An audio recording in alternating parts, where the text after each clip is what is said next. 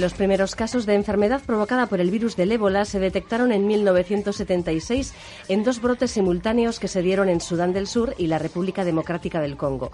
El río Ébola, que discurre cerca de la aldea donde se produjo este segundo brote, dio nombre al virus desconocido hasta el momento, que desde entonces se ha propagado a diferentes países africanos.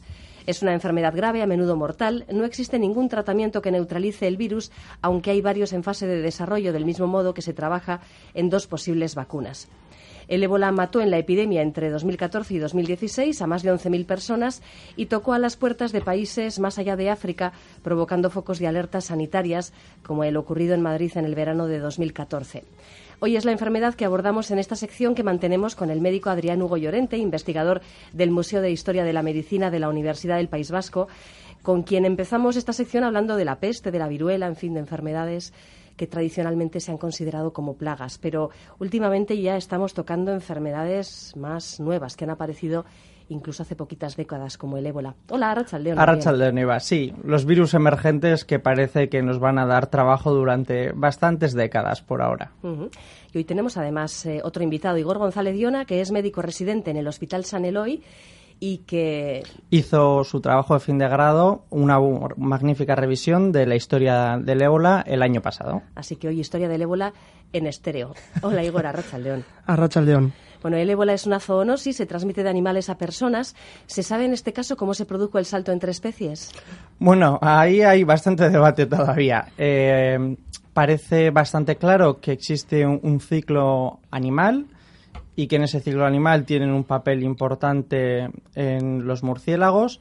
Se debatió sobre si los insectívoros o los fructívoros. Bueno, parece ser que los murciélagos tienen un papel importante y eh, es posible que estén implicados otros mamíferos eh, como los primates o otros mamíferos cuadrípedos eh, que actúen o como reservorio o al menos como parte del ciclo y la transmisión probablemente ser humano-animal venga a través de los murciélagos. Pero igual, Igor, me puedo corregir. Eh, sí, bueno, eh, se ha visto que, algunos animales eh, padecen la enfermedad, como los humanos son huéspedes finales, como los grandes primates, gorilas, orangutanes o antílopes y, otros grandes mamíferos, pero sí es verdad que se ha visto en murciélagos salvajes la existencia de, de anticuerpos durante épocas entre brotes contra la enfermedad del ébola. Entonces sí parece que puede tener algo que ver con, con la transmisión de la enfermedad, aunque no se sabe bien todavía cómo salta de ellos a los humanos. Ya, puede ser por comer carne infectada, por una mm. mordedura, quizás, no está claro todavía entonces. Eso era de lo que se hablaba eh, mm. originalmente, el tema de que durante las épocas de mayor hambruna o mayor escasez de alimentos, eh, y luego por otra parte porque los mm, parece ser que los niños tienen esa afición de jugar con los murciélagos y sus crías, pues se cazan y se comen. Entonces durante la caza y la manipulación puede ser que haya una transmisión porque principalmente esto se produce a través de la sangre.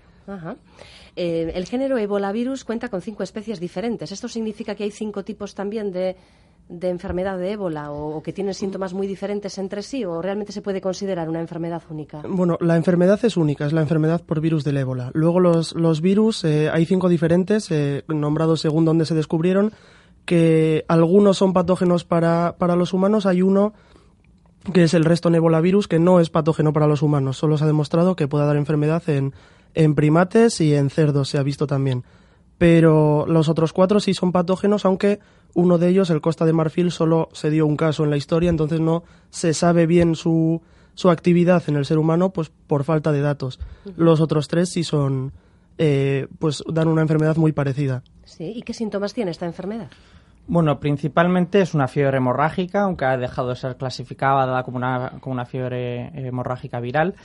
Eh, mm, tiene un periodo de incubación de 6-10 días, aunque se puede, y de hecho epidemiológicamente hablamos de 2 a 21 días.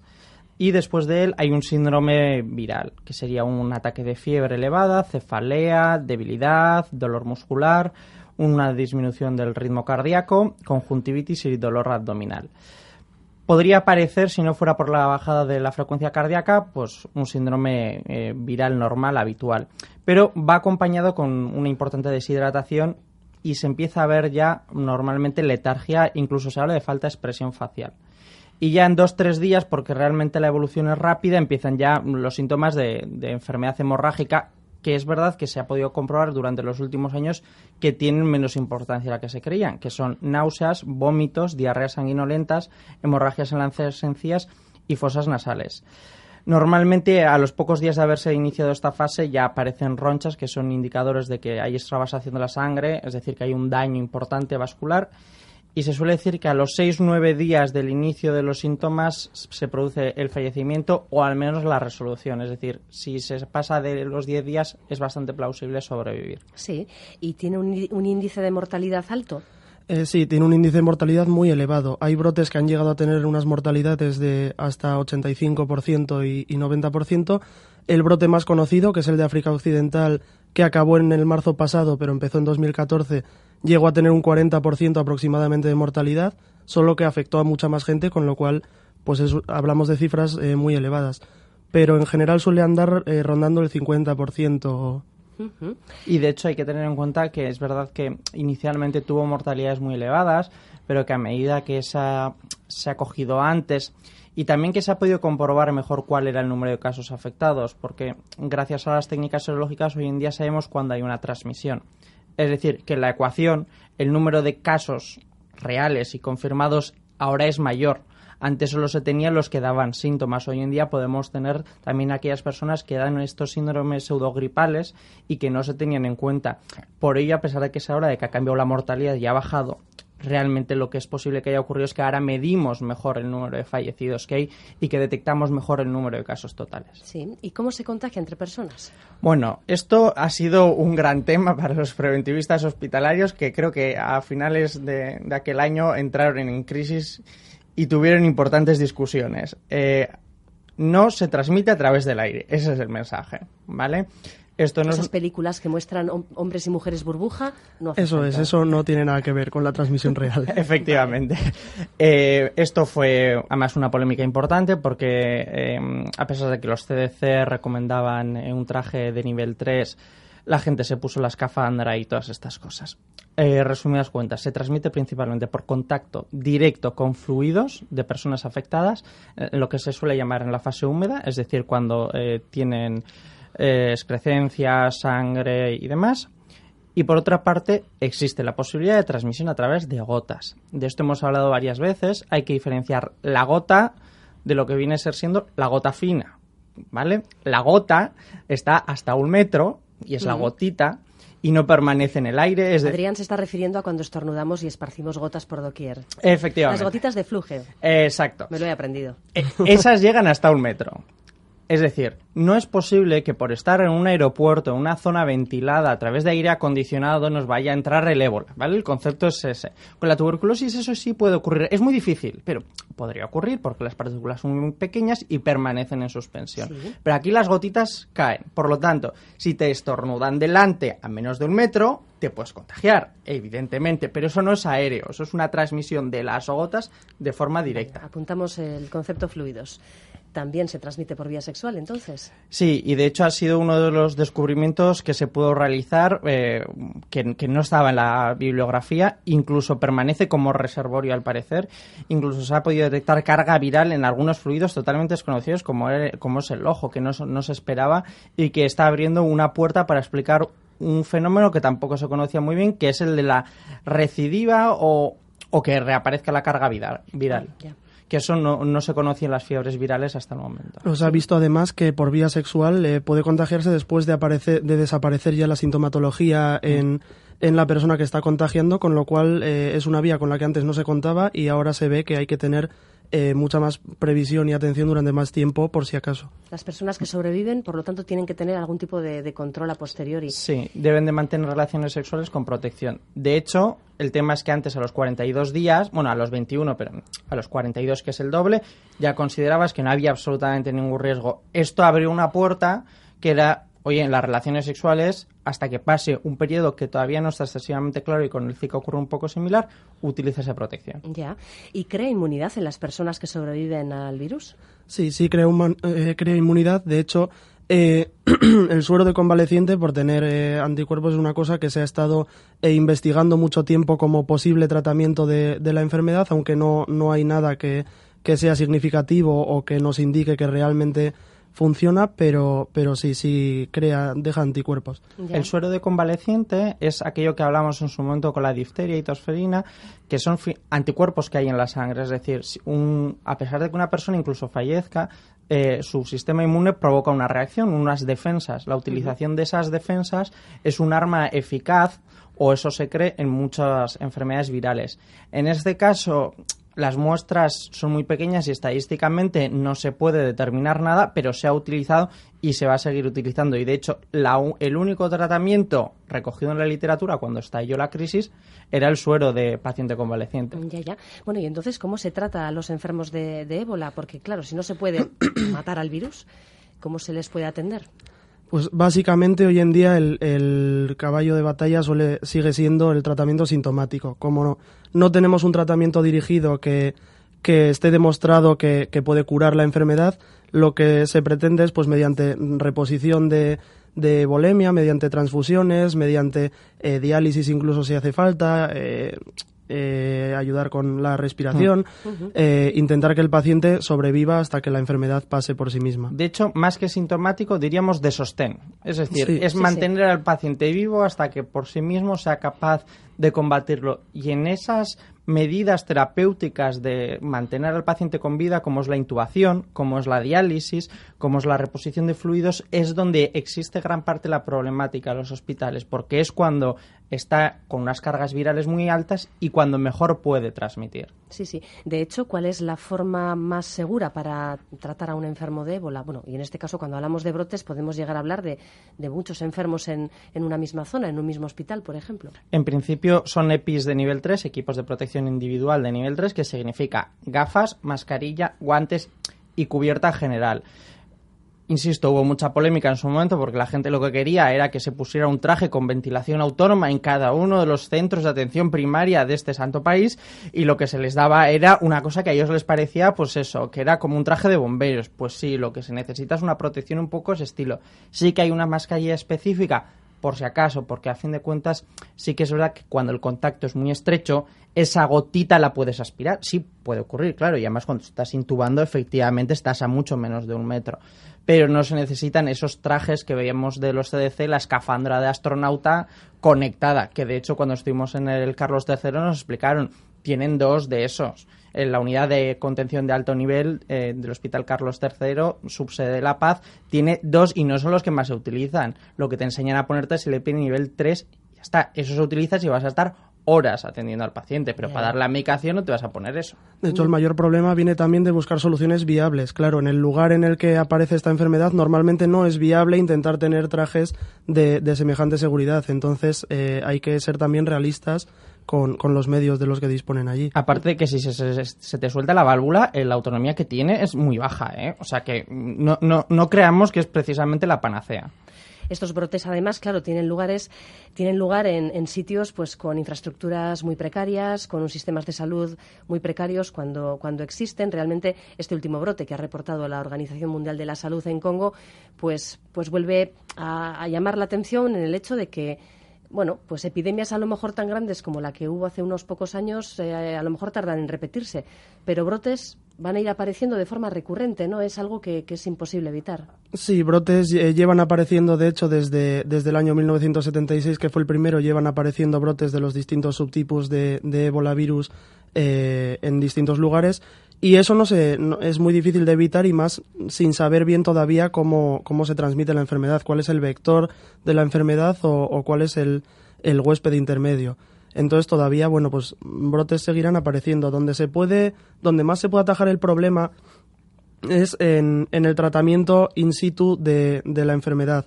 El mayor problema que ha habido con esta enfermedad a lo largo de la historia es que sucede en unos lugares en que las distancias entre unas ciudades y otras son enormes, eh, no hay medios, no había tampoco laboratorios donde se pudieran confirmar eh, la infección y había que enviar a laboratorios en Europa o en otros lugares, con lo cual ahí se perdía mucho tiempo que era crucial para controlar la, la extensión. Y además existen costumbres que favorecen de forma muy importante la transmisión. En comparación con el sarampión, por ejemplo, que casi causa 13, 16 casos de media por cada uno, ¿vale? Eh, el ébola realmente causa dos o tres, muy pocos. Pero la manipulación del cadáver tras el fallecimiento durante el ritual es lo que favoreció de forma espectacular y donde más insistencia y mayor dificultades hubo también para modificar esos hábitos. Y de hecho uno de los importantes estallidos del último brote se debió a que una curandera tradicional en concreto eh, había fallecido después de haber atendido a pacientes y que el funeral fue masivo. Y abrazan y limpian el cadáver uno a uno. Entonces el ser capaces de modificar esas costumbres es una de las labores que queda todavía y que realmente fue una de las medidas más eficaces junto con las medidas de control clásicas. Sí, en los últimos brotes se ha, se ha visto que, se ha tenido mucho más cuidado con, las medidas de enterramiento, se, se, ha hablado con los líderes tradicionales de allí, que también es una cosa muy importante, poner de, de tu lado a los, a los líderes a los que allí realmente van a hacer caso y, y con medidas de enterramiento adecuadas, que claro, allí les cuesta mucho aceptarlas, pero eh, se ha conseguido reducir bastante la transmisión, que antes era uno de los eh, grandes problemas. Claro. ¿Y qué podéis contarnos de la investigación que hay en torno al ébola? ¿Se evalúan formas de, bueno, pues de combatir el virus? Y por otro lado también hay alguna vacuna candidata, ¿no? Para, para que algún día el ébola pues pueda ser algo que se pueda prevenir. Bueno, lo que nos comentan eh, a nivel estatal es que la que más parece que tiene visos es la del virus recombinante de la estomatitis vesicular eh, ya se ha utilizado casi en 10.200 casos, eh, sujetos, sujetos, perdón, que no casos. En concreto, la utilización de este virus recombinante tiene una serie de ventajas a la hora del diseño y de la eficacia y demás en comparación con otras. Hay otras también, en, y de hecho, cuando estalla el brote estaba esta y otra de GSK pero esta parece ser que es la que tiene más, más boletos, pero la OMS todavía no le ha dado licencia no está establecido el protocolo de manejo en el terreno, que es un tema muy importante, y mm, tenemos uno de estos problemas epidemiológicamente irresolubles, salvo catástrofe, que es que se necesitan más estudios. La mayoría de los vacunados fueron personas que estaban en contacto y ninguno desarrolló, ya, pero necesitas una situación de verdad y real y la ausencia de brotes ha impedido proseguir con la investigación. Por desgracia, pues los futuros rebrotes que se espera que haya favorecerán que alguna de ellas termine saliendo adelante. ¿Las epidemias globales del futuro van a venir de África, chicos? Bueno, esta es la pregunta ya para, para terminar por todo lo alto. solemos hablar siempre de, África y de Asia, ¿no? Mm, China es un lugar donde hay muchos boletos por, por diversos motivos. Eh, África también, eh, tanto por la existencia de grandes urbes con grandes conglomerados donde no grandes conglomerados de poblaciones alrededor de dichas urbes sin medidas higiénico-sanitarias, al mismo tiempo, y se ve en el caso del ébola, la agresión a ecosistemas más o menos vírgenes, que sumado a déficits o ausencias de suministro y demás, o hambrunas, favorecen cambios de comportamiento de caza. Hay, hay muchos boletos para África, pero África tiene pequeñas ventajas. Uno, eh, siguen existiendo pseudoestructuras pseudocoloniales y eso hace que la información más o menos termine llegando, aunque sea a través de órdenes religiosas o MSF, Médicos Sin Fronteras, que fueron los que realizaron gran parte del trabajo en, el terreno, ¿no? Y por otra parte que existe un campo, un gran trabajo por parte de las organizaciones de cooperación internacional. Asia y en concreto China tiene todo lo contrario. Tiene un punto oscurantismo importante, lo vimos en el caso del SARS, donde incluso hasta que se cesó al ministro y al alcalde de Pekín los datos no eran veraces y de un día a otro se pasaron de 300 a mil y pico casos.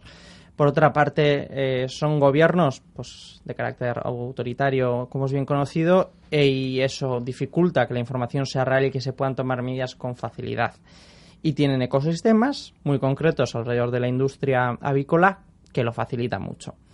Eso no lo tenemos en África, pero en África tenemos una diversidad espectacular en el caso de los murciélagos. Entonces, bueno, sí que parece como que son los dos focos. Sí, porque claro, em, que las epidemias se produzcan eh, a miles de kilómetros de donde vivimos hoy en día ya no es una razón para para pensar que estamos a salvo. Y en el caso del ébola, menuda crisis la que se montó en 2014. Sí, de hecho, gran parte del problema viene de que eh, hasta que ese, hasta que esta última epidemia, bueno, la última ya no, pero la de África Occidental, eh, saltó a, Europa y, a América, realmente se habían eh, puesto en el terreno muchos menos medios que, que, desde entonces. Ahora es cuando ha habido realmente un boom al respecto y, y se ha empezado a tomar más medidas.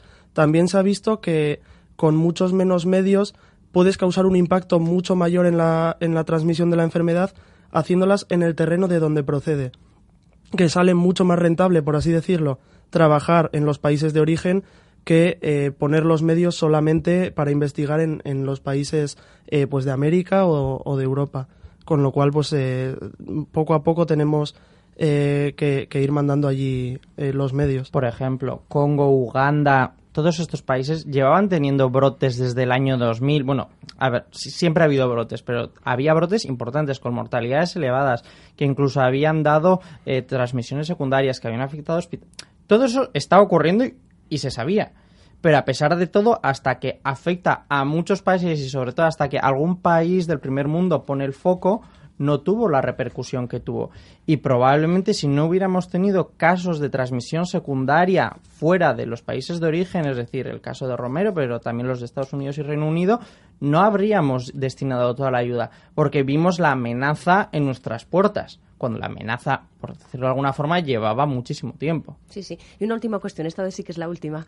Eh, el ébola está clasificado como de categoría A como agente de bioterrorismo. No sé si en tu trabajo tocaste ese, ese palo concretamente, pero durante mucho tiempo el ébola, incluso en películas, mm. eh, libros y tal, era el bueno, pues el, el, virus mortífero que se utilizaba para acciones de terrorismo, etcétera. Parece que en ese sentido, ahora que ya se conoce mejor, se ha relajado un poco la atención. No, realmente yo en mi trabajo el tema del bioterrorismo no, no lo toqué. Pero porque no ha llegado a ocurrir, por fortuna. Claro, por, fortuna no, no ha llegado a ocurrir, pero, pero sí es verdad que es una pregunta que surge siempre que hay pues eh, un agente patógeno emergente, como es el caso. Pero, pero bueno, en principio riesgo pues podría llegar a haber, eh, pero pues lo importante ahí es que haya presión internacional para que no para que no se llegue a dar el caso. Hombre, eh, como agente de bioterrorismo tiene sus pequeñas desventajas. Hemos comentado que la transmisión es por contacto y por gotas.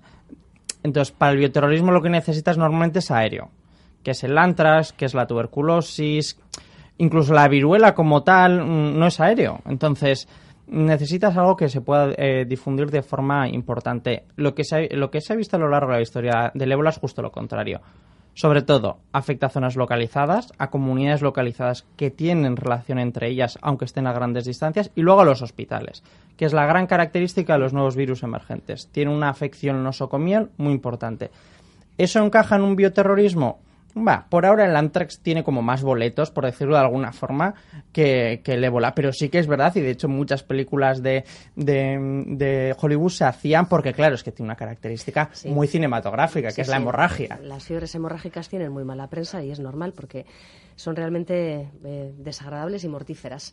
Bueno, pues gracias Adrián, gracias Igor por habernos acompañado y, por habernos explicado la historia de esta enfermedad. Eh, como decíamos al principio del programa, se ha decretado o se ha detectado un nuevo brote en, el Congo y, bueno, pues eh, es importante que cuando leemos estas noticias tengamos también la información para contextualizarlas y entender exactamente de, lo que estamos hablando en los medios. Gracias a ambos. Gracias a ti, Eva. A